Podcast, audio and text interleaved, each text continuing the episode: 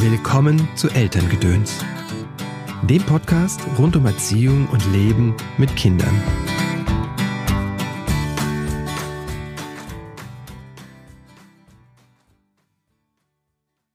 Hallo, schön, dass du eingeschaltet hast zu dieser Episode von Elterngedöns. Mein Name ist Christopher End. Ich bin systemischer Coach und unterstütze Eltern in schwierigen Erziehungssituationen.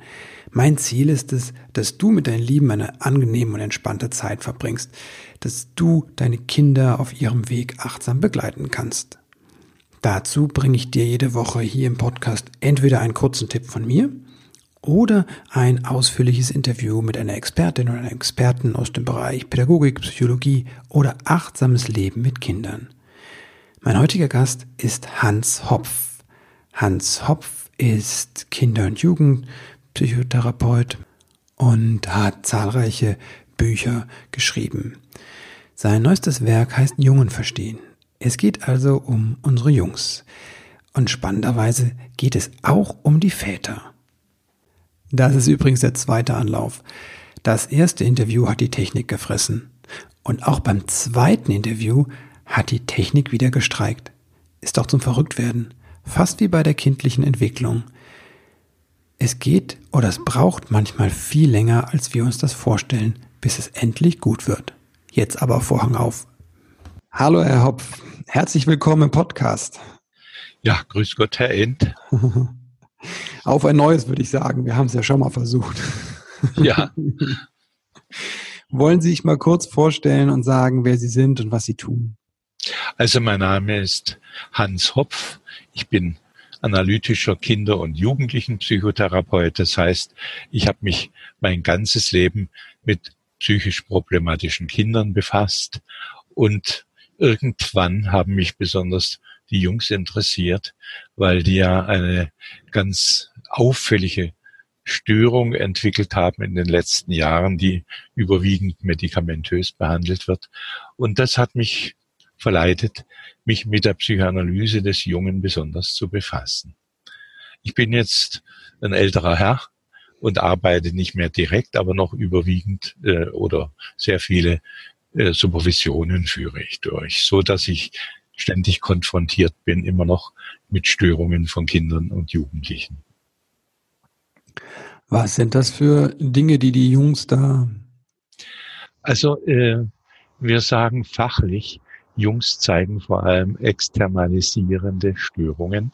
Das heißt, sie führen ihre Spannungen über Störungen ab nach außen in die Außenwelt. Sie tragen im Grunde genommen Sand ins soziale Getriebe. Sie sind unruhig, unkonzentriert, unbeherrscht. Das sind so die zentralen Störungsbereiche bei Jungen, die heute mit der Schublade ADHS benannt werden, von dem dann ausgeht, dass es Hirn, ausschließlich hirnorganische Verursachungen hat, was natürlich nicht richtig ist. ADHS ist letztendlich ein Symptomgerüst, dem immer unterschiedliche Ursachen zugrunde liegen. Was sind das für Ursachen? Also es können natürlich schon mal Geburtsschäden sein, aber von denen rede ich nicht. Es sind vor allem Probleme, äh, dass Jungens nicht ausreichend lernen, ihre Affekte zu zügeln, zu beherrschen und in einem Inneren zu halten. Das können Mädchen a priori besser. Deswegen aber äh, zeigen Mädchen eher nach innen gerichtete Störungen. Also wir sagen dazu auch, sie attackieren ihren Körper, selbstverletzendes Verhalten, Essstörungen etc. Also nochmal bei den Jungens ist es das Entscheidende, dass sie ihre Probleme in die Gesellschaft tragen. Ich habe es mal in Kürze so gesagt, äh, Jungen machen den Schulhof zu Auseinanders, äh, führen ihre Auseinandersetzungen auf den Schulhof und Mädchen attackieren den eigenen Körper. Das hört sich beides nicht so besonders Ja, im Extremfall. an als Lösung. Ja, nein, mhm. Das sind natürlich neurotische Lösungen. Ne? Also das heißt, da ist etwas, da hat sich etwas fehlentwickelt und dann braucht man eben die Hilfe des Psychotherapeuten, um das zu bewältigen. Aber das Ganze hat ja auch eine gesellschaftliche Dimension, denn die äh, Diagnose ADHS hat in den letzten 25 Jahren rapide zugenommen. Waren es 1992 noch 1400 Diagnosen ADHS, so sind es, ich habe es vorhin schon gesagt, inzwischen 800.000.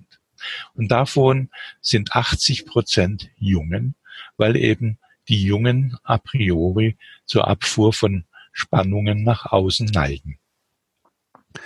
Und wo kommen diese Spannungen jetzt her, bei den, speziell bei den Jungen? Also aus, äh, ich möchte äh, gleich mal vorweg sagen, die Mehrzahl der Jungen entwickelt sich völlig normal und unproblematisch. Aber die, von denen wir jetzt sprechen, da können unterschiedliche Ursachen mitgespielt haben. Also einmal sehr frühe Bindungsstörungen und dann das Thema, was mich ja auch sehr be äh, bewegt, nicht ausreichende Väterlichkeit, die den Jungen dazu führt, seine Affekte beherrschen zu können. Das ist natürlich vor allem die Grenzsetzung und das Vorbild des Vaters. Hinzu kommt noch, dass natürlich Digitalisierung nicht nur ein Vorteil ist, dass Jungen äh, eine große Freude am Computer haben, weil der alle ihre unbewussten Fantasien befriedigen kann.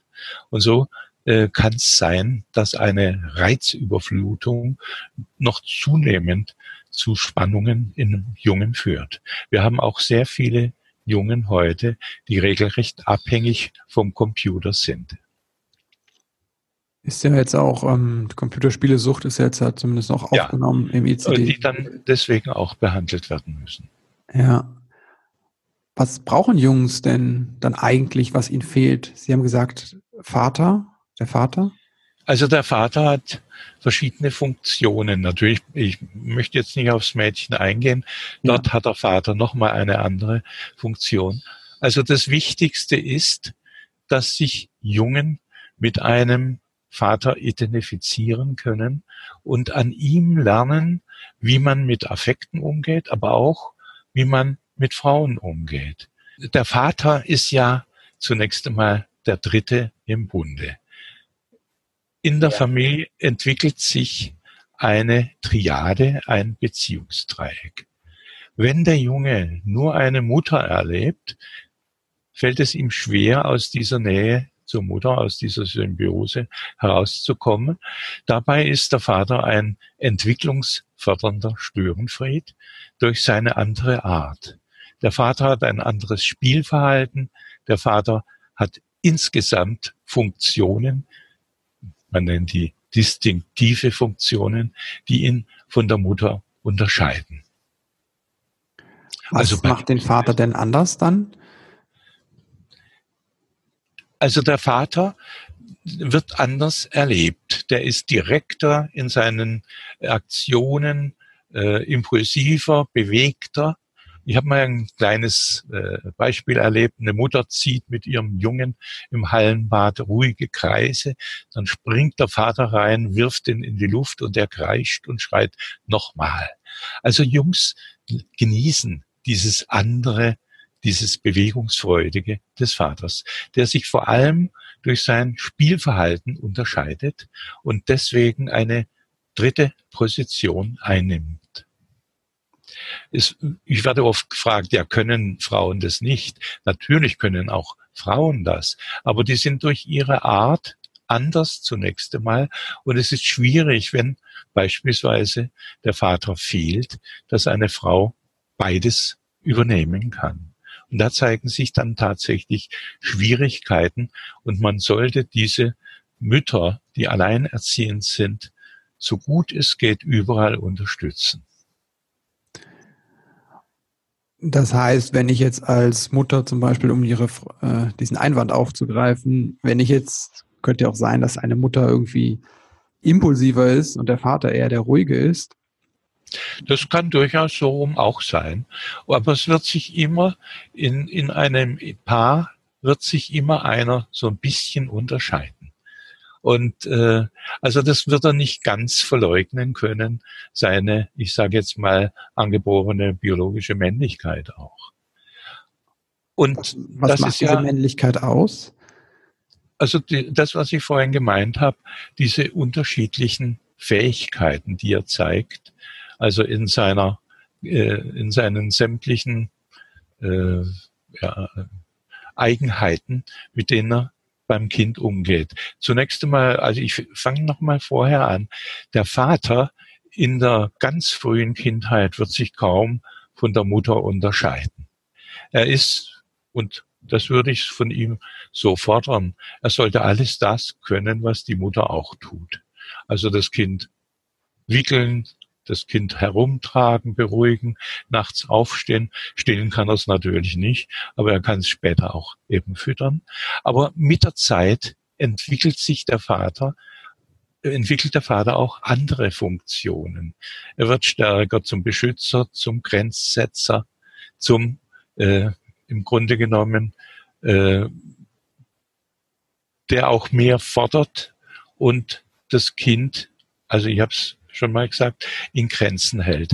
Wir können das wunderbar studieren in Gesellschaften, äh, die vaterlos sind, wie etwa Jamaika. Dort ist kein grenzsetzender Vater in der Regel und es ist eine sehr, sehr gewalttätige äh, Gesellschaft. Wir können das auch feststellen. Bei den Söhnen alleinerziehender Mütter kommt ADHS signifikant häufiger vor und die sind auch in der Regel aggressiver als Kinder, die mit einem Vater aufwachsen. Das ist statistisch belegbar.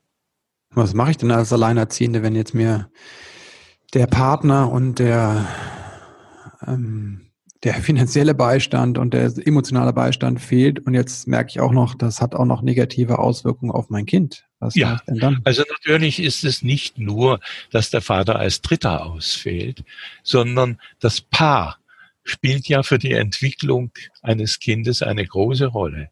Ich verinnerliche nicht nur meine Mutter und meinen Vater, ich verinnerliche vor allem, wie die beiden miteinander umgehen.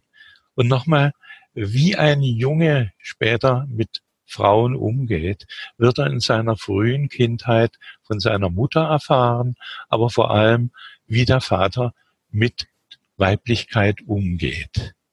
Also wir müssen es uns so vorstellen, in den ersten Lebensjahren identifiziert sich der Junge mit der Mutter, die ihm ganz nahe ist, mhm. mit dem Mütterlichen. Er muss dann später überwechseln zu Männlichkeit und erlebt dann seinen Vater. Wir haben früher immer uns so vorgestellt, dass jetzt wird er ganz männlich, aber in unserer, unseren Überlegungen wäre das keine gute Sache. Der Junge soll das Mütterliche und Weibliche in sich bewahren und das Männliche hinzunehmen. Und dann wird er sein Leben lang Frauen schätzen und lieben und sich trotzdem eben zu einer männlichen Figur entwickeln. Okay, also dieses alte Bild, was es mal gab, was ich manchmal auch noch antreffe, dass äh, Väter dann also, sagen, mit Babys ja. kann man noch nichts anfangen, die können noch nicht. Wir wollen keinen Jungen aus Kruppstahl. Also wir wollen einfühlsame Jungen und einfühlsame Männer. Und das wäre auch das, damit dieses Störungsbild würde verschwinden, wenn Jungen empathischer sind, wenn sie wahrnehmen können, was in ihnen an Gefühlen vorgeht dann müssen sie nicht diese Spannungen ständig nach außen abführen. Es geht also darum, dass es einen einfühlsamen, empathischen Jungen gibt, der dann dennoch zupackend und männlich identifiziert sein kann. Und dafür braucht es den Vater, der da ist. Ja. Hierfür braucht es Einmal, äh, dass der Dritte anwesend ist. Der Dritte fördert auch die Symbolisierungsfähigkeit, die Fähigkeit als ob denken zu können.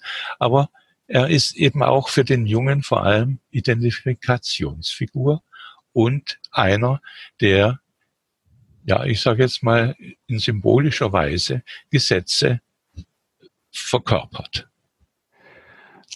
Würde das dann helfen, wenn es so wenig oder immer noch viele abwesende Väter gibt, wenn es mehr Männer gibt in Erziehung und Bildung, in Lehr, also in Schule? Das wäre zumindest eine, äh, eine wunderbare Kompensationsmöglichkeit. Wir haben in der Tat äh, viele äh, Mütter, die eben mit ihren Söhnen allein leben.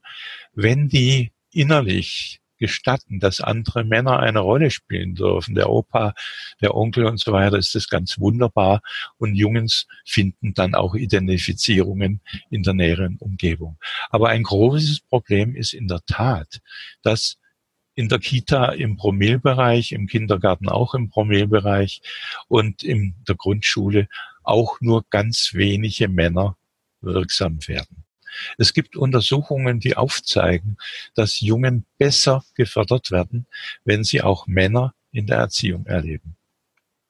Das äh, zum Beispiel äh, gibt es Untersuchungen, die nachweisen, dass Jungs in der Kita nicht so gut wie Mädchen gefördert werden, weil sie eben in ihrer Wesensart nicht ganz verstanden und gefördert werden. Also das, ja. die Orientierung heutzutage ist immer noch äh, äh, äh, für die weiblichen Erzieherinnen und Lehrerinnen das Ideal ist das Mädchen. Und da können natürlich die Jungs nicht damit konkurrieren, denn sie sind einfach bewegungsfreudiger auch. Sie bilden Gruppen. Sie sind natürlich etwas aggressiver. Und wenn sie in dieser Art nicht verstanden werden, werden sie nur unterdrückt. Und ganz offensichtlich bekommt ihnen das nicht sonderlich. Jetzt höre ich schon den Vorwurf, dass äh, das heißt, ja, ja, Jungs hinken zwar in der Schule zurück, aber irgendwann äh, oder das Problem, was wir in der Gesellschaft haben, dass halt die Frauen eigentlich unterdrückt werden, großflächig. Widerspricht ja. sich das? Ja gut, das ist mit Sicherheit der Fall. Aber insgesamt sind mittlerweile die Jungen die Emanzipationsverlierer. Ich sage das so keck. Denn äh, das Ideal des Weiblichen äh, können die, dem können die nicht nachkommen. Hm. Äh, äh unsere Genderforschung geht ja davon aus, die Geschlechter müssen gleich werden. Das wird nie der Fall sein, denn das, äh, dort wird immer die Physiologie und die ganze Phylogenese ausgeklammert. Aber nochmal, Geschlecht wird nicht nur durch soziale Beziehungen erzeugt, sondern die Biologie wirkt ja mit und die mhm. wird auf das Soziale immer einen Einfluss haben. Also äh, Mütter, das konnte man auch statistisch überprüfen, sind gegenüber Jungs in der frühen Kindheit zwiespältig eingestellt. Und äh, die können mit Mädchen ganz anders umgehen, weil Mädchen ihnen ganz vertraut und nahe sind. Und das macht später die unvergleichliche Empathie des Mädchens auch aus, deren Geduld etc., während die Jungs immer so ein bisschen auffallend sind, anders sind von früher Kindheit, ganz einfach, weil sie schon mehr Bewegung mitbringen, weil sie viel mehr äh, die äh, auf unbelebte Objekte achten in der frühen Kindheit als auf den Blickkontakt und vieles mehr. Wenn ich jetzt sage, die Biologie ist nicht das Entscheidende, aber die Biologie wirkt ständig in Beziehungen hinein, so dass es darauf einen Einfluss ausübt. Wie lernen Jungs denn dann diese Impulse und die Gefühle zu, zu modulieren? Ja, das ist unsere zentrale Aufgabe von Anfang an. Also ich habe festgestellt, Jungen wird von zu früh viel zu viel zugebilligt mit der Begründung, es ist halt ein Junge. Das will ich überhaupt nicht, sondern äh, die sollten von Anfang an so begrenzt werden, dass sie äh, ja für eine gute Beziehung bereit sind. Also dass Affekte immer beherrscht werden müssen. Und noch einmal, Mutter und Vater, aber vor allem der Vater durch seine Männlichkeit, sollte dafür sorgen, dass er Vorbild bleibt darin. Und das ist für mich ein Kernstück, dass Jungen sich natürlich anpassen müssen. Und der, die Vorbildfunktion des Vaters ist dann, dass er in seiner Männlichkeit da ist. Und ja, das wär, wäre für mich schon das Grundlegende. Ja. Was könnten denn dann, ähm, wie müsste das dann aussehen im Bildungsbereich, wenn da jetzt keine Männer da sind? Ja also ich habe ich habe an einem Buch mitgearbeitet, das hieß, brauchen wir im Bildungsbereich eine Männerquote? Das wird sich sicher nicht verwirklichen lassen, weil wo keine Männer sind, dann müssen wir überlegen, warum sie nicht hingehen. Wer sich heute in unserer Gesellschaft mit Kindern befasst, gilt immer noch als, jetzt sage ich es mal in Anführungszeichen, unmännlich. Hier in, in meinem Bereich der Kinder- und Jugendlichenpsychotherapie sind wir 15 Prozent Männer und 85 Prozent Frauen. Wow. Ja. Und äh, das äh, ist ja wohl ziemlich deutlich. Und es hat sich in den letzten 50 Jahren eher noch verschlechtert. Also das heißt, die Geschlechtsunterschiede sind nach der Emanzipation fast noch größer geworden, dass die Männer die Technikberufe, das Informatik etc. und die Frauen die Einfühlungsberufe übernehmen. Wie können wir denn da was dran ändern? ja, ein Bewusstsein schaffen dafür, dass es überhaupt so ist. Und das, das sind manchmal Zahlen, die äh, genannt werden, aber äh, nicht über die Konsequenzen nachgedacht wird. Es ist nicht unbedingt das Gehalt des Erziehers und der Grundschullehrers, sondern es ist das Ansehen, was Männer glauben, dass sie nicht ausreichend haben, wenn sie nicht in dem und dem Beruf sind. Das ist meine Erfahrung. Dass es tatsächlich dann eher an dem Bild zu arbeiten zu gibt. Also ich denke, wir müssen an dem Bild arbeiten, äh, dass Männer sehr viel Weibliches in sich besitzen sollen, oh ja. in ihrem Handeln durchaus Männer sein dürfen, aber immer im Hinblick auf Einfühlung äh, können wir unbedingt immer etwas von den Frauen lernen. Und das sollte von früh an der Junge mit der Mutter tun. Jetzt sehe ich ja mittlerweile viele, viele Männer, die tatsächlich das Baby tragen, ne? in einer ja. Tragetuch und so. Ne? Ja. Wenn man die Zahlen anguckt, sind es dann doch nur 30 Prozent der Väter, die Elternzeit nehmen. Ja, und, und sogar zwei Monate. Ne? Ja, genau so ist es. Also natürlich ist das Schöne, es gibt eine Väterzeit und da kann sich der Vater mit dem Kind befassen. Aber für mich ist es eben nicht, zieht sich nicht durch die ganze Gesellschaft. Mhm. Und wenn wir dann noch dorthin gehen, wo Männer und Frauen sich alles teilen, im Haushalt beispielsweise, dann sind wir unter 20 Prozent. Wahrscheinlich wird es nicht ganz so gehen und es ist auch die Frage, ob es notwendig ist. Aber wichtig ist, dass Männer bereit sind, auch das zu tun, was Frauen tun oder Mütter tun und umgedreht. Das heißt ganz konkret Hausarbeit.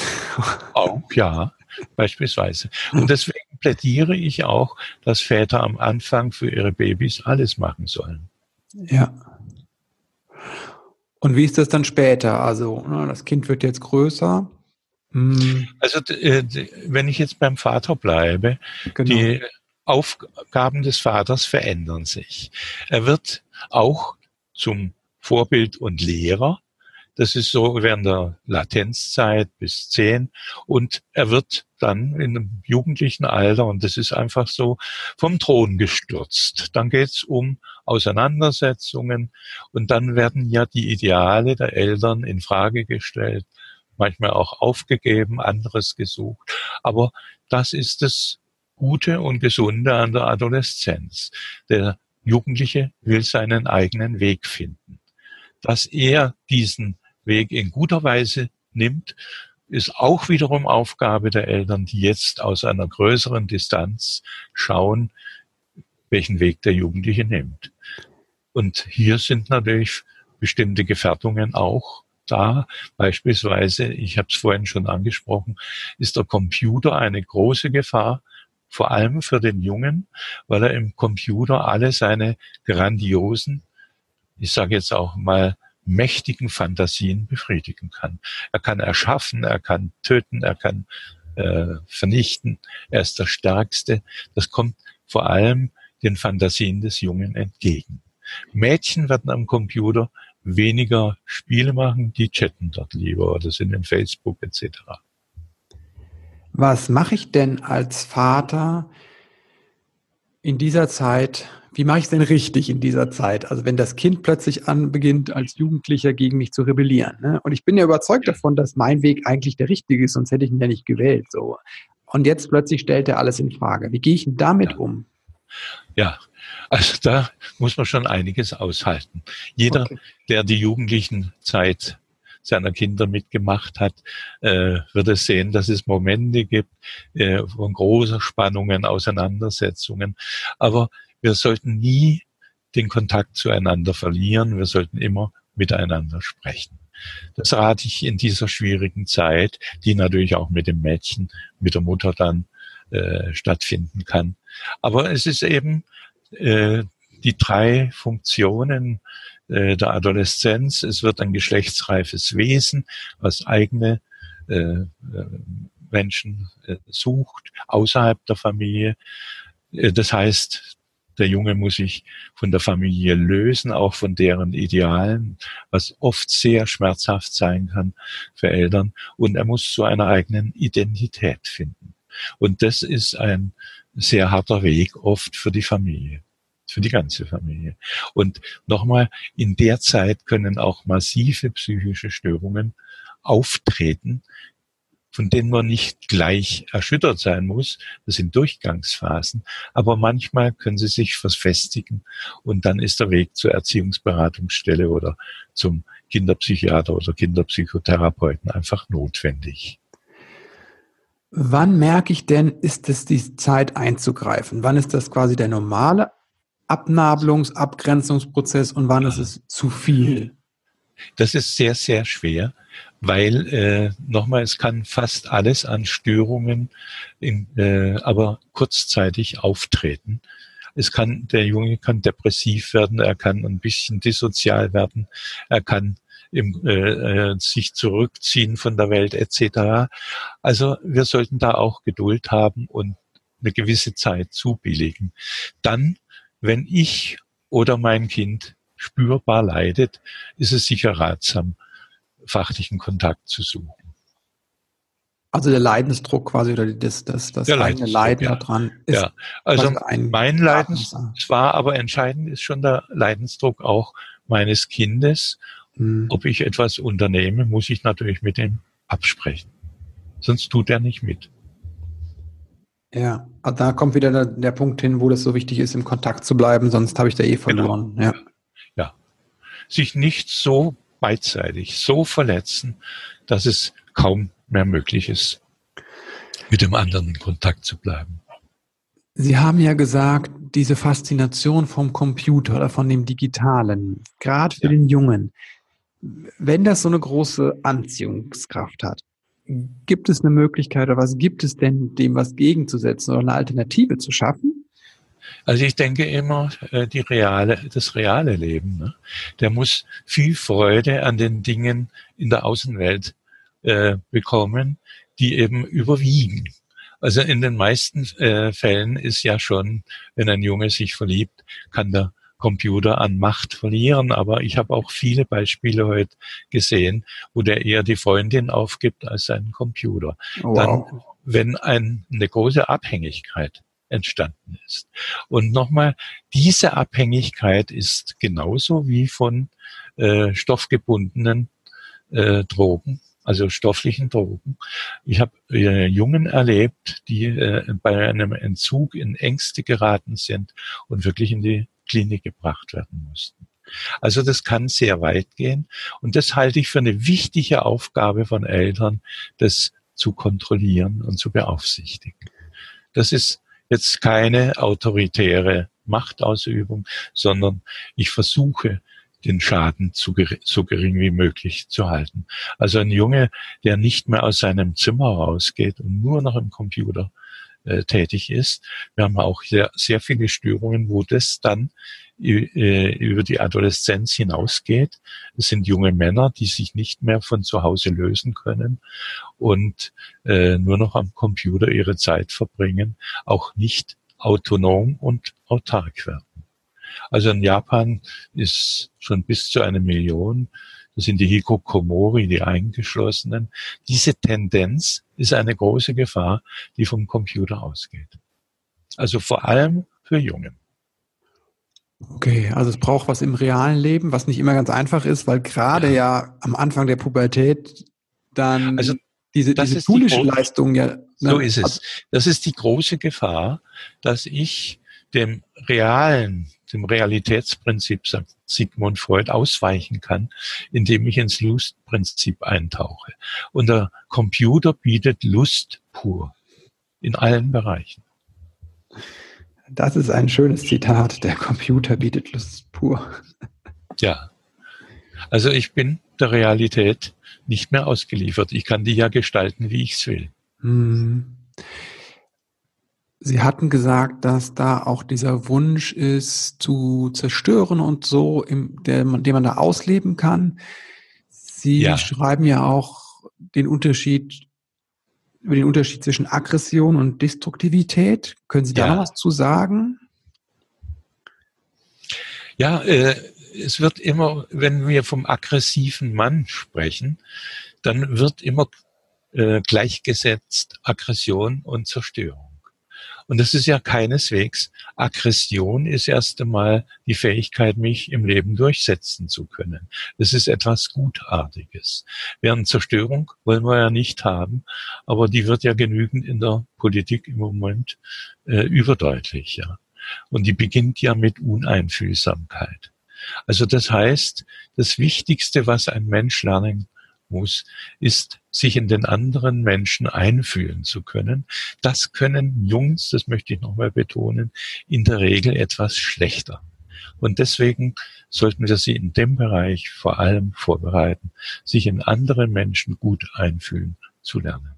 Vielen Dank für das Interview. Vielleicht wollen Sie noch sagen, wo man Sie erreichen kann. Sie haben eine Homepage, weiß ich. Ich habe eine Homepage hans-hopf.de www.ecom.de und dort äh, äh, können Sie auch lesen, wie Sie mich per E-Mail erreichen können, wenn Sie eine Frage an mich haben. Wunderbar. Das packen wir in die Show Notes, also zu der Folge, dass man das da nochmal nachlesen kann. Auch Ihre Bücher, die eine, eine Auswahl von Ihren vielen Büchern. Herr End, ich danke Ihnen für ja, das geduldige Interview. Ich möchte Ihnen danken, also nicht nur für das Interview, wir haben auch, dass wir es zum zweiten Mal machen. Das erste Mal hatte die Technik versagt. Jetzt war es auch ein bisschen holprig die Technik. Also vielen Dank für Ihre Geduld. Vielen Dank aber auch für, vor allem für Ihre Arbeit. Ich finde das ganz, äh, ganz großartig, was Sie tun. Ähm, Ihre Arbeit mit den, mit den Kindern an den vielen, vielen Punkten. Ihr Engagement gerade für die Jungs so ihr Engagement war auch für die, die Menschen, die so am Rande stehen, die Flüchtlinge. Auch da haben sie sich ja engagiert. Ja, ich bin ja selber einer. genau. Ja. Also da vielen, vielen Dank für Ihr Engagement. Jetzt hätte ich noch ein paar kleine Fragen zum Abschluss, die alle meine Gäste beantworten dürfen. Die erste Frage ist, wenn Sie zurückdenken an Ihre eigene Kindheit, was gab es da vielleicht was fehlte, was sie selbst sich aneignen, was sie selbst lernen durften? Es, ich bin ja im Krieg und nach Kriegszeit groß geworden und hätte mir mehr Ruhe, mehr kontinuierliche Beziehungen, mehr Möglichkeiten an einem Ort zu leben gewünscht. Und natürlich war es eine große jetzt materielle Not.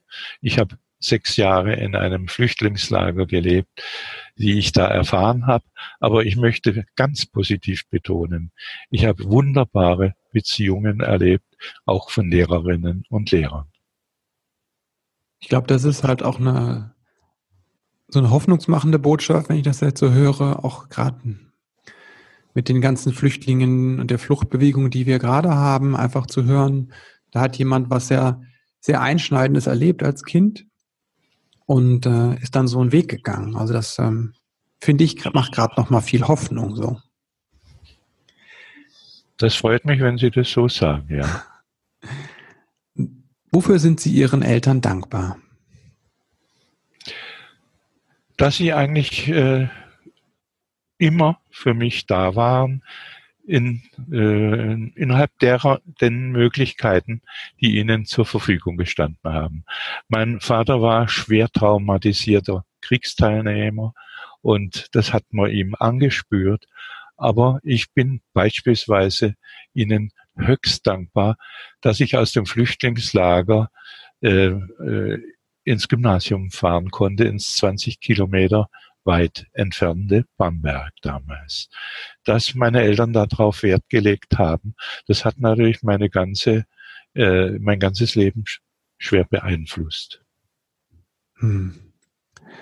Wenn Sie drei Botschaften hätten an oh werdende Eltern, was wären das?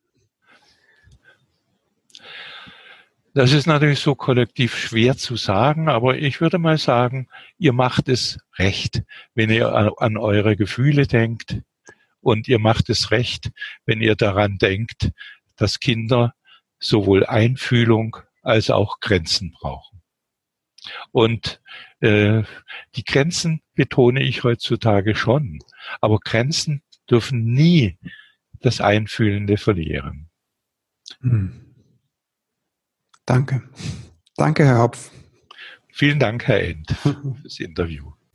Ich bin echt dankbar, dass dieses Interview endlich stattgefunden hat. Ich bin auch dankbar und froh, dass Hans Hopf hier nochmal den Vater ins Spiel gebracht hat und dass der jetzt in dieser Folge so eine große Dominanz hatte. Mir liegen die Väter ja am Herzen sehr und deswegen gibt es auch den Kreis der Väter hier in Köln. Aber auch im Podcast soll das Thema Vater noch ein bisschen mehr Berücksichtigung bekommen. Deswegen suche ich gerade nach Interviewpartnern. Wenn du also jetzt jemanden kennst und sagst, boah, von dem habe ich ein Buch gelesen oder den habe ich mal in einer Veranstaltung kennengelernt, das ist ein toller Experte oder ist ein Mensch, der hat was zu sagen zu Vater sein, dann schreib mir gerne in die Kommentare auf christopher-end.de oder eine E-Mail über meine Webseite. Das ist am einfachsten.